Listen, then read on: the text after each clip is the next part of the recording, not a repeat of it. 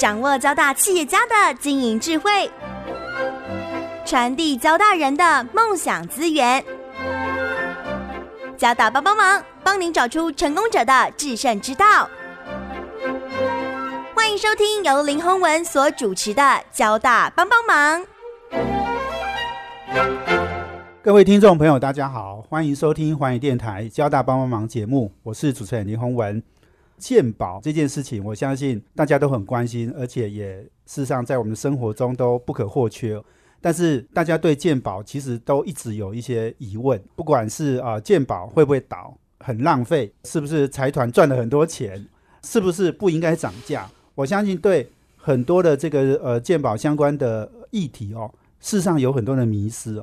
那要把鉴宝的事情搞得非常的清楚，而且还把它写得很亲民，让大家看得懂，这件事情绝对不是一件容易的事。那我们今天要为听众朋友介绍一本新书《二零三零鉴宝大限》，这本书是由张宏仁先生写的书。那我想这本书非常的认真的读完，然后我也想推荐给我们的听众朋友，因为。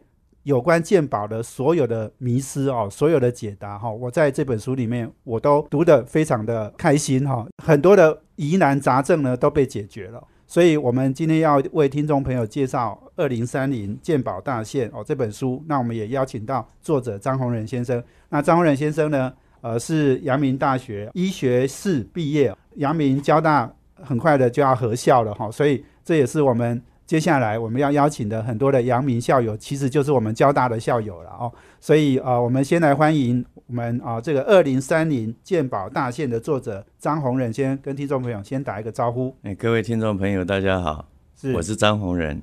对，欢迎张张学长来上我们节目哦。那呃，张宏仁先生呢，在过去三年，二零一八、二零一九、二二零二零年哈，这三年哈连出了三本书哦。这三本书我其实都。读过，而且也推荐过，也写过介绍了。所以，我们呃，先请张学长张宏仁先来跟我们分享《二零三零鉴宝大线》这本书。我相信是不好写的啦。为什么会写出这本书来？跟大家先分享一下，好不好？哎，这本书我花了几年的时间了，那么不太容易写，因为要把鉴宝这么复杂的体系，要把它写出一本是一般人可以看的书，是啊，那么。当然，呃，很具挑战了啊，很具挑战。这一次的确是拜这个疫情之赐了啊，因为这次 这个冠状肺炎，所以大家时间就变多了，应酬就变少了。而同时，这次冠状肺炎也呃很多的启示啊，所以我其实过去这三个月呢，呃，可能这差不多有三分之一的篇幅是这过去这三个。月把它补上来的，对，补上来之后呢，稍微再把它整理一下，哎，发现似乎应该是可以出版了啊，是。啊，所以呃，刚好有一天呢，呃，我有个好朋友是这个呃名画家黄腾辉先生啊，是，他是古典玫瑰园的创办人了啊，是是。啊，那他刚好上来台北 的时候呢，哎，介绍了印科出版社这个朱爱民先生，哎，就结果他一看他说，哎，这本书应该可以出啊。是啊，所以就把它，那这个的确是速度非常非常的快。对对，没错，这个我们我们是在六月就印出来，我拿到书看嘛，哦，是，所以刚刚讲的疫情，其实就是差不多也到到五月六月哦，才慢慢的差不多五月。多的时候才完稿，是是啊，才完稿。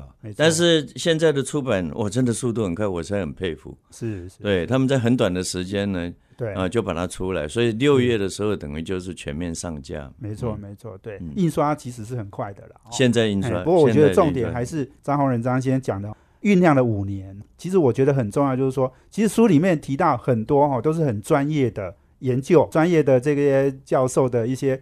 花了很多时间收集整理，然后谈台湾的鉴宝哈等等，也甚至也很多国外的研究嘛哈。那这些研究其实如果是学术论文哈，其实一般人是读不懂的。但是就需要有像我们张文仁先生这样子的一个很通俗的笔哦，可以把它介绍给一般人。哦，事实上我们张先生过去在呃这个二零零一到二零零四年当过鉴宝局的总经理，然后二零零四年到六月到十一月是当过副署长，卫生署的副署长。所以其实在这个领域，其实呃经验涉猎哦都非常深哈，所以很多故事信手拈来哈。这个都可以让大家理解这个呃健保哦的很多的问题。所以刚刚讲到就是说，其实你是把很多的麻呃麻烦的很多艰深的观念都把它弄得很简单，好、让大家看得懂。这个其实就是你的挑战。哎，其实会有我们讲说起心动念嘛，哈，呃，我离开卫生署已经已经十呃十十五六年哈，已经十五六年，那就进到生技产业嘛，啊，是。那到了生技产业，其实我接触的人就不太一样。是。啊，以前在。呃，卫生署就是现在，因为现在卫卫福部变成很有名啊，疾管局啊，健保局啊，长这个健保署啦，他们现在都都都都已经啊，都都已经这个层级不太一样是啊啊，那那所以呢，到了这个企业界呢，其实很多人问一个问题，就是健保会不会倒？那我不知道回答了几百遍了，是，但是每次回答啊，对我发现大家都不满意。原因是因为我们在吃饭或者在聊天问这样的问题啊，时间你大概能够讲也不过这样子三三五分钟嘛，因为你聊天总不可能不可能再跟人家上课。对。哎，所以我后来越想说，哎，这个问题可能比我想象中啊啊复杂。是。啊，所以越想就越多。后来就想说，这个问题恐怕要写一本书才行。就是说鉴宝会不会倒，所以起心动念是从大家在问鉴宝会不会倒。对。啊。对。那这个这个，那我我的确是听了很多年，才慢慢了解是。大家问这个问题背后的原因呢、没错没错，啊。大家都有很多担心，是你对讲的对，没错，我我是后来才感觉出来说，是是大家其实是担心。对那这个这件事情，大家担心这件事情启发了我说，哎，那大家想的事情跟我以前回答的，所以我以前回答的都是错的。我不论讲是会倒或者不会倒。都不对啊！是啊，我们创投界有个很有名的郑志凯先生哦，在在在戏哦是谷啊啊啊，他也出了好几本很有名的是书嘛。有一次他跟我讲说，这个题目当然当然永远没有答案呢、因为你没有时间点呢、是是。啊。如果你说你说三千年后鉴宝还在吗？啊，所以我们今天在讲会不会倒，当然我们讲的是说好未来十年啊是，或者是未来啊未来这几年它对。啊，那其实大部分人心里想的是。是担心。没错，所以倒过来想，就是大家担心健保会倒，那这什么意思？其实它背后很简单，就是大家不信任政府，因为它是是它是公办公营，它是一个政府机关。假如不是，所以我说，因为这次疫情，我才写得出来。对，假如不是这一次的疫情，大家对政府有信心了，是啊，就是说，哎，以前大家没信心嘛，所以怎么问都觉得会倒啊。那是交给政府，你知道吗？我们过去二十年来，谁执政都一样啊。对，都被骂，至少一半的人在骂。是是啊，只有这一次，所以这次我发现，哎，好像有解哦，是，就是说大家的信心不一样。不过这个是这样子的，防疫的信心能不能转到健保的信心了？这个这个是有趣的还是有很多人这担心，是有趣的问题了。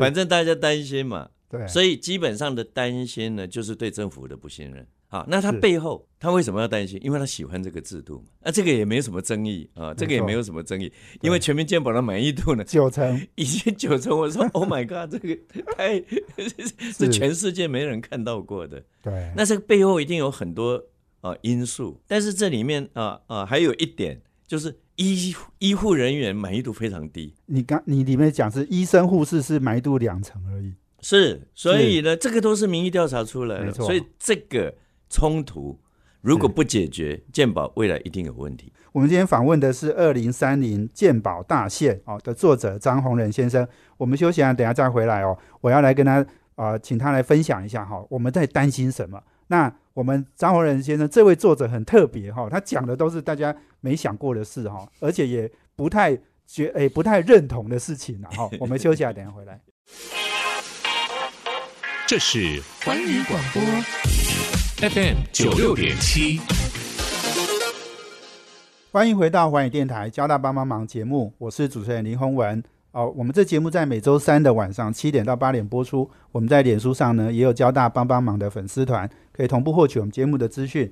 那我们今天邀请的贵宾呢是二零三零年的《鉴宝大线》这本书的作者张宏仁先生。那这本书呢是由印科出版社哦出版的哦，这个是六月才上架的一本新书哦。不过我非常推荐我们听众朋友可以买一本来好好的读一读啦。那呃，刚刚我们张宏仁先生提到了哦，因为大家有担心哦，所以觉得健保很可能会倒。那刚刚有讲到有要定一个时间点哦，所以我们张张先定了一个二零三零年健保大限，诶，听起来好像那时候就快倒了的感觉啦。可是我们张先呢提出来的观点是，他觉得健保不会倒，而且呢说是问题的都好像不是问题，像比如说大家觉得很浪费啦，哈，然后医院赚太多，医生好像也都高薪呐。但是我们张先生提出一个非常重要的前提，就是如果要不倒呢，就要涨价。而且要涨很多哦，哦，那个比例很高，大家一定是受受不了。所以那个我我请我们张浩仁张先继续来跟我们分享。刚刚讲到了，就是说你原来其实是一个业内人士，哈。所谓业内人士，因为你也当过健保局的总经理，你也当过卫生署的副署长，其实你也参与过非常多的战役了，哈。哦，这个你前两本书呢也写到哦，这个台湾的哦关键战役嘛，谈的是传染病，另一个是。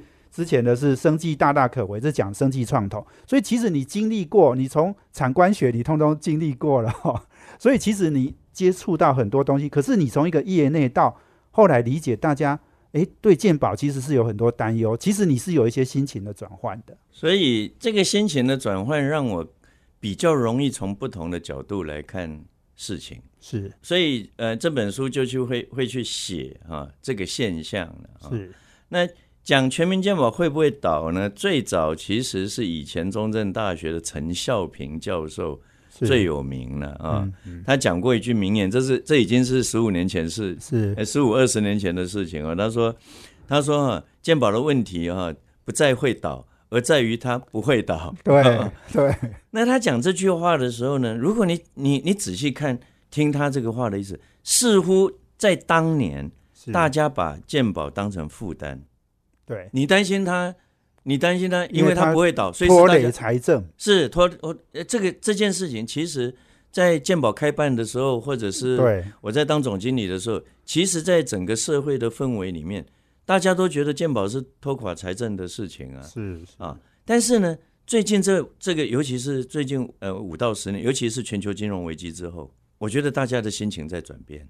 是，那这里面当然有一件事情，很多人也不太喜欢的，就是是就是侨胞一直回流。没错，我身边不知道有多少人啊，他们在美国已经是退休，对，最近都是回到台湾，是。啊，哎，不管是买房子还是怎怎么样，其实其中最重要的原因，不管是他自己或者是他的父母亲，是。因为我们这一代就是战后婴儿潮嘛，对，战后婴儿潮现在就是进入退休期嘛，没错。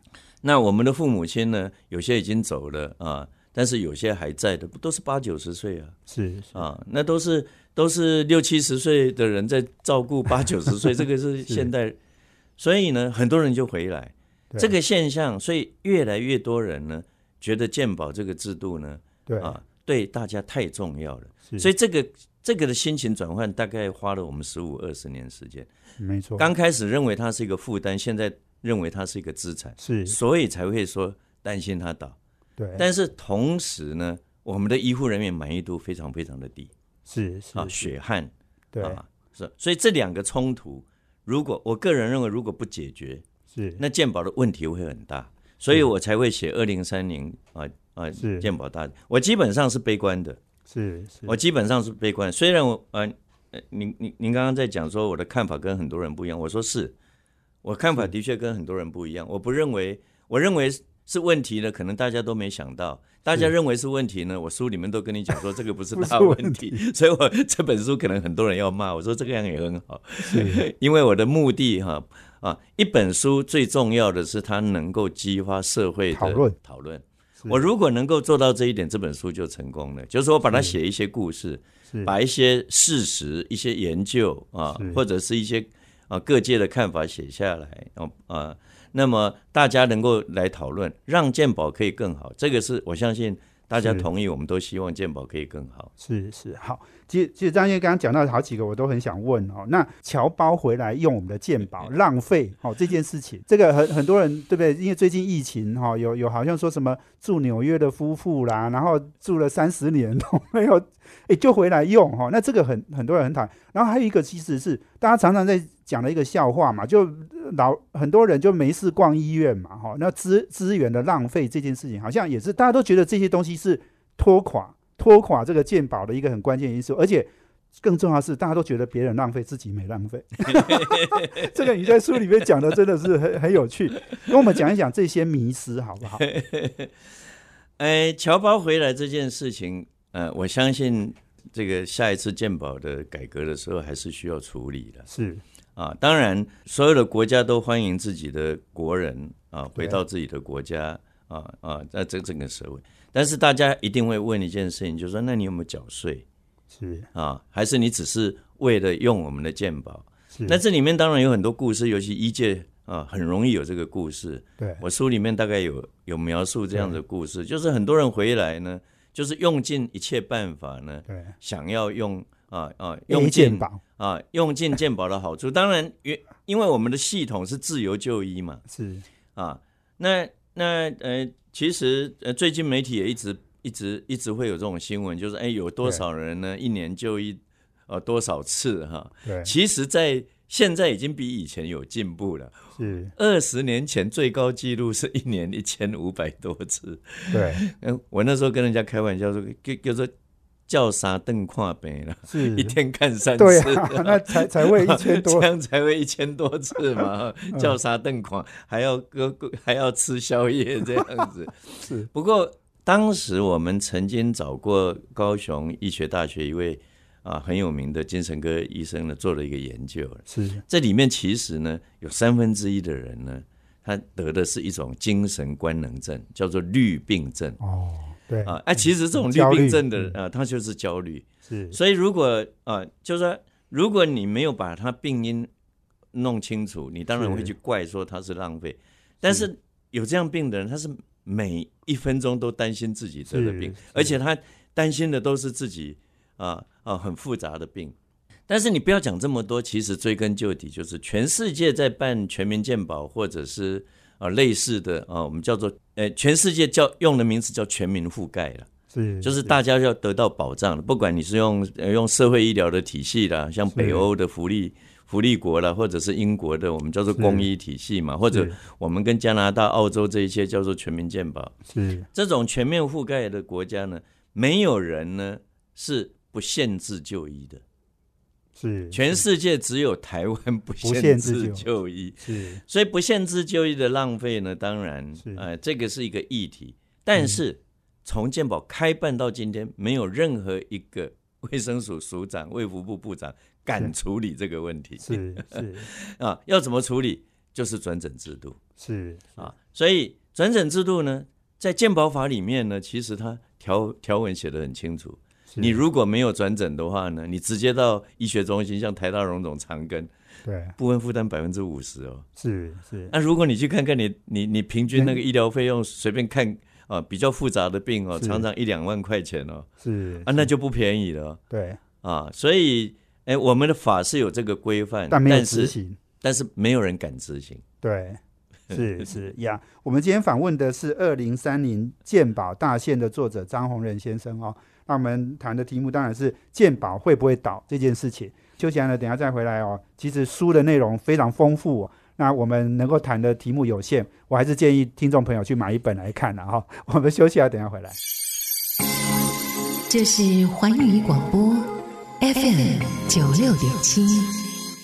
欢迎回到环宇电台交大帮帮忙节目，我是主持人林宏文啊。我们今天访问的呃这个贵宾呢是二零三零年健保大限这本书的作者张宏仁先生，这是由印科出版社呃最近出版的一本新书。那呃这也是我们张宏仁先生的第三本书啦。那呃刚刚讲到了这个呃台湾的健保很多的迷失。那刚刚讲到就是浪费这件事情哦，那这件事情我想以后也许我们也要好好的解决这件事了哦。不过其实更大的关键可能是张宏仁先生提到，就是说哈、健保要不能不会倒的话呢，这个前提是要涨价。好，那涨价不只是你看病哦，我们医生哦、现在那个诊查费太便宜嘛。啊，另一个是医生的薪水薪资哦，其实也也不好。哦，尤其是甚至护士的工作实在非常辛苦。那这个张永先生在书里面都有对比很多台湾跟其他国家的一些呃对照了哈，不管是跟韩国或是跟其他先进国家，台湾其实都是偏低中的偏低，而且是用台币或者人民币或美金这样去对比哈，金额一样，但是单位不一样哈。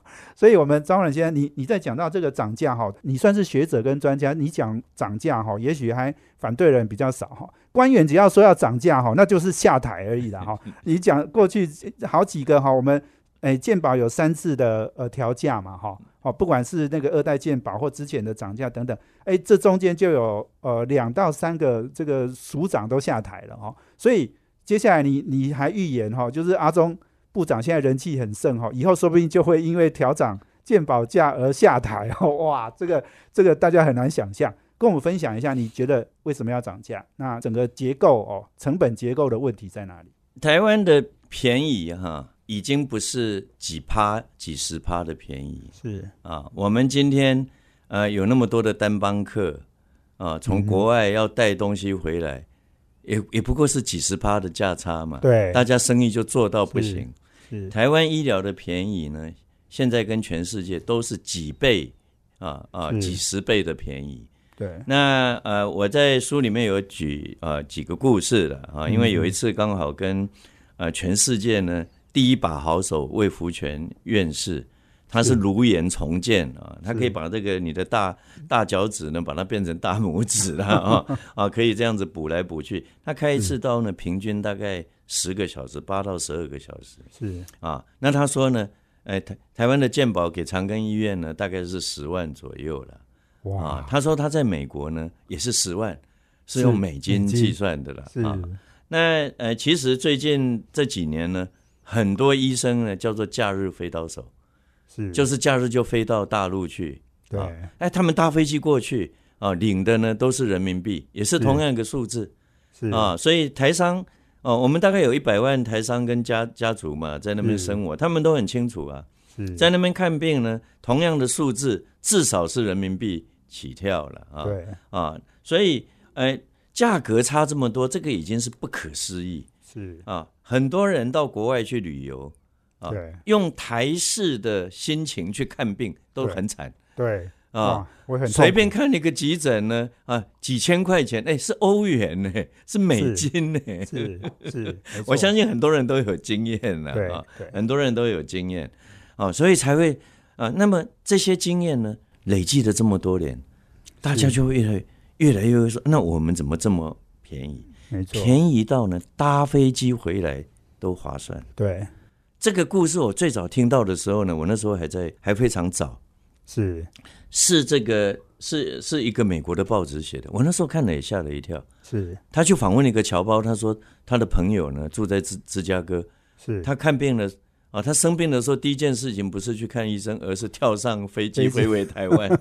哇，这这种故事非常的多对了啊。那当然，这样子故事背后也引来很多民众说：“啊，你们平常不缴税，你对啊。”所以这个，但是但是一个事情当然都有这一些好坏，是但是太便宜啊，太便宜呢啊，有有很多原因了。我书里面，不过现在就举一点，因为呢，从二零零二年开始，当年的署长是抗煞英雄、抗煞总指挥李明亮教授，他是是。第一个因为健保涨价而辞职的嗯。署长了哈。是。他在实施总额预算的时候，他讲过一句语重心长的话，是。他说：“总额预算是一个不得已的制度，是。它应该是短期，而不应该是长期。”是他讲这句话是十八年前，我们大概很难想象十八年叫做短期了。对。所以台湾是在总额预算之下的束缚，所以我用金箍咒啊啊来来来形容这个制度。这个制度一一把它框住呢，是。啊，那我只要举另外一个国家，因为台湾人最喜欢跟韩国人比。对。啊。那我们跟韩国呢啊，最重要的差别就是就是呢，呃，金融危机那一年，是在全球金融危机之前呢，韩国用在医疗上面啊啊啊的的这个程度了。我们通常是用嗯占我们的 GDP, 啊的比例来看，是它是比我们低。是二零一年之后呢，它就比我们高，它现在已经领先我们差不多两个百分点。是两个百分点的 GDP 是多少？是五千亿。是是是也就是说，如果我们今天是用韩国水准的话，我们现在一年的健保呢，啊，我们一年的我们的一年的健保大概七千亿了，啊。是是。啊，但是健保只占全部的医疗支出的大概百分之六十不到了，是，所以全体的医疗支出大概是一兆四，啊，一兆四。啊，所以如果我们要增加两个 两个百分点，就是要增加五千亿。是是是是。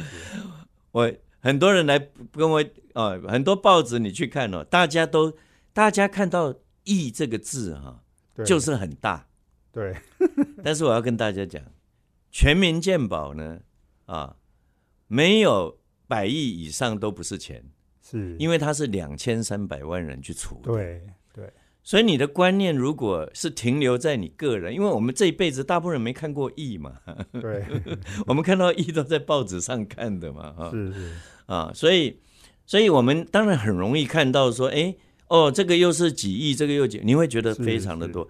但是你去想想看说，假如说这个是一个啊啊一个啊一兆左右的是。一个规模，它的它的它的百分之一，对，就是百分之一兆的百分之一就是一百亿，是啊，是。它的十分之一是一千亿耶，是是，啊，百分之一是一百亿耶，对，随就是所以要用百亿为单位，所以它不是它，但是百亿这件事情对一般人来讲很难啊。大家只要想到是是这个是这个几亿、十几亿，都会觉得说哇不得了的大钱。高啊，不能哎，浪费，是是是是，是那不能浪费，这个当然是大家最关心的事情。所以我刚刚有讲，台湾最主要浪浪费的根源之一就是我们太自由就医，对所以我们只要把自由就医给管下来是，啊就好了。对，不过台湾人对于自由就医这件事情呢，啊哦，嗯。是不是真的有人敢管他了？啊，最支持要管的人就是台北市长柯文哲，哦，对对对，他讲了好几次，哦，他讲了很多次，他在任何讲场场合在讲，他一定会讲这一点。是。啊，他一定会讲说一定要用家庭医师制，要用转诊制度。对啊对。我觉得这个不是学理的问题，你管制了自由就医啊，就是说你以后不能自由就医，你只能到家庭医师，你到是。台大要转诊啊，他一定会节约一些不必要的，你就不会去逛医院嘛，是啊，你就不会这边做了以后到那边再去做检查嘛，啊，那他当然会节约很多钱嘛，是。啊，只是能节约多少呢？啊，这个呢，这个都会比你想象中不一样。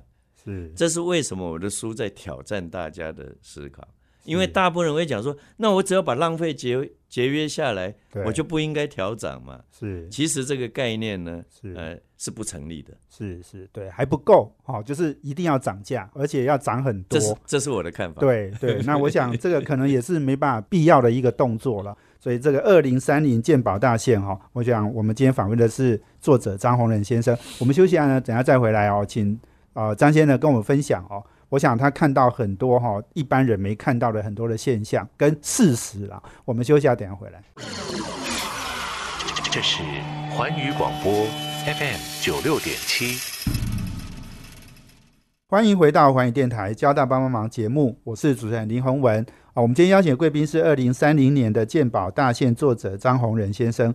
那我们谈的题目呢，当然就是台湾鉴宝的诸多的问题啦哦。那不过呃，这个我想张先生其实这本书真的写得很丰富哦。我们今天呃节目时间很有限，那我我再提另一个问题，就是哦，张先生，我我刚刚讲，就是说他看到很多我们一般人没看到的现象，很多国际哦来研究台湾的这个鉴宝，都觉得台湾实在太厉害了，表现呢是很多国家根本没有办法想象的。我们的健保的亏损其实金额并没有大家想的那么多。好，如如果我们比较其他国家，另一个就是我们刚刚讲的，哎，其实我们的便宜到哈，其他人都不敢相信哈，所以有很多这个国际学者来台湾哈，会感到很谦卑啦，看到台湾的这个数字、台湾的成绩啊，或或者我们应该说哦，就像我们这次防疫的成果一样哈，他们都会感到谦卑的。这个张张张先跟我们分享一下你看到的很多的情况，好不好？这一次防疫，大家最有感的一张卡叫做健保 IC 卡。健保 IC 卡去领口罩呢，是健保 IC 卡最基本的功能，叫做就医功能。是因为它是实名制嘛，啊，嗯而且它的它的这个呃加密的保障非常的好。但是健保 IC 卡背后是大数据，是这个大数据呢，呃呃，台湾的全民健保是全世界唯一的制度呢。我们知道昨天是。啊，哪些人用健保卡，在哪里看病，看什么病，领什么药，什么诊断啊。那这个系统在二零零八年的时候呢，当年美国有一位非常有名的普林斯顿大学的教授，叫做 Uwe Reinhardt 伦伦哈德教授夫妇，是他们两位都得到呃，就是他们两夫妇两个人，我们都称他为台湾健保的大使了，因为他们到处在全世界宣扬台湾全民健保啊。是那呃，伦纳德教授呃几年前就就走了啦，有点可惜。他是美国的名嘴了啊，那是是美国的名嘴。那他看到我们的健保 IC 卡跟跟这个背后的大数据，他说他实在是无法想象。是他说美国呢，基本上大部分的保险公司一定是啊，跟我们会计报表一样。